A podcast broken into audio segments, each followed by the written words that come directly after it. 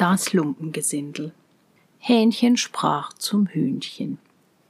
Jetzt ist die Zeit, wo die Nüsse reif werden. Da wollen wir zusammen auf den Berg gehen und uns einmal recht satt essen, ehe sie das Eichhörnchen alle wegholt. Ja, ja, antwortet das Hühnchen. Komm, wir wollen uns eine Lust miteinander machen. Hihihihi. Da gingen sie zusammen fort auf den Berg, und weil es ein heller Tag war, blieben sie bis zum Abend. Nun weiß ich nicht, ob sie sich so dick gegessen hatten oder ob sie ihm übermütig geworden waren. Kurz, sie wollten nicht zu Fuß nach Hause gehen. Und das Hähnchen musste einen kleinen Wagen von Nussschalen bauen. Als er fertig war, setzte sich Hühnchen hinein und sagte zum Hähnchen Nun kannst dich nur immer vorspannen. Na, du kommst mir recht, sagte das Hähnchen. Nee, nee, nee, lieber gehe ich zu Fuß nach Haus, als dass ich mich vorspannen lasse. Nein, nein, nein, nein, so haben wir nicht gewettet. Kutscher will ich wohl sein und auf dem Bock sitzen, aber selbst ziehen, nee, das tue ich nicht. Wie sie so stritten, schnatterte eine Ente daher. Quack, quack. Ja, ihr liebes Volk, wer hat euch geheißen, in meinen Nussberg gehen? Wartet, das soll euch schlecht bekommen. Ging also mit aufgesperrtem Schnabel auf das Hähnchen los. Aber Hähnchen war auch nicht faul und stieg der Ente tüchtig zu Leib. Endlich hackte es mit seinen Sporen so gewaltig auf sie los, dass sie um Gnade bat und sich gern zur Strafe vor den Wagen spannen ließ. Hähnchen setzte sich nun auf den Bock und war Kutscher.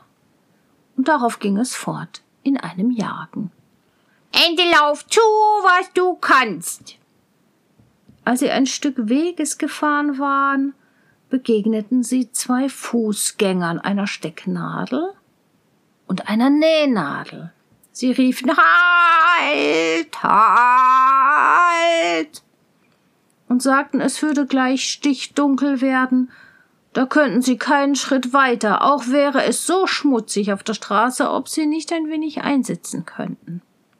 Sie wären auf der Schneiderherberge vor dem Tor gewesen und hätten sich beim Bier verspätet. Hähnchen, da es magere Leute waren, die nicht viel Platz einnahmen, ließ die beiden einsteigen, doch mussten sie versprechen, ihm und seinem Hühnchen nicht auf die Füße zu treten. Spät abends kamen sie zu einem Wirtshaus, und weil sie die Nacht nicht weiterfahren wollten, die Ente auch nicht gut zu Fuß war und von einer Seite auf die andere fiel, so kehrten sie ein. Der Wirt machte anfangs viel Einwendungen, sein Haus wäre schon voll, gedachte auch wohl, es möchte keine vornehme Herrschaft sein. Endlich aber, da sie süße Reden führten, er sollte das Ei haben, welches das Hühnchen unterwegs gelegt hatte, auch die Ente behalten, die alle Tage eins lege. So sagte er endlich, sie möchten die Nacht über bleiben. Nun ließen sie wieder frisch auftragen und lebten in Saus und Braus. Frühmorgens, als es dämmerte und noch alles schlief, weckte Hähnchen das Hühnchen, holte das Ei, pickte es auf und sie verzehrten es zusammen. Die Schalen aber warfen sie auf den Feuerherd. Dann gingen sie zu der Nähnadel, die noch schlief, packten sie beim Kopf und steckten sie in das Sesselkissen des Wirts, die Stecknadel aber in sein Handtuch. Endlich flogen sie, mir nichts, dir nichts, über die Heide davon. Die Ente, die gern unter freiem Himmel schlief und im Hof geblieben war, hörte sie fortschnurren, machte sich munter und fand einen Bach, auf dem sie hinabschwamm, und das ging geschwinder als vor dem Wagen.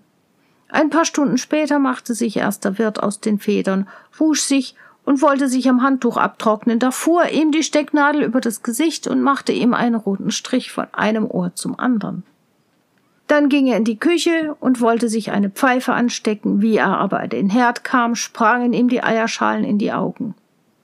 Heute Morgen will mir alles an meinen Kopf, sagte er und ließ sich verdrießlich auf seinen Großvaterstuhl nieder. Aber geschwind fuhr er wieder in die Höhe und schrie Oh weh. Denn die Nähnadel hatte ihn noch schlimmer und nicht in den Kopf gestochen. Nun war er vollends böse und hatte Verdacht auf die Gäste, die so spät gestern Abend gekommen waren. Und wie er ging und sich nach ihnen umsah, waren sie fort. Da tat er einen Schwur, kein Lumpengesindel mehr in sein Haus zu nehmen, das viel verzehrt, nichts bezahlt und zum Dank noch obendrein Schabernack treibt.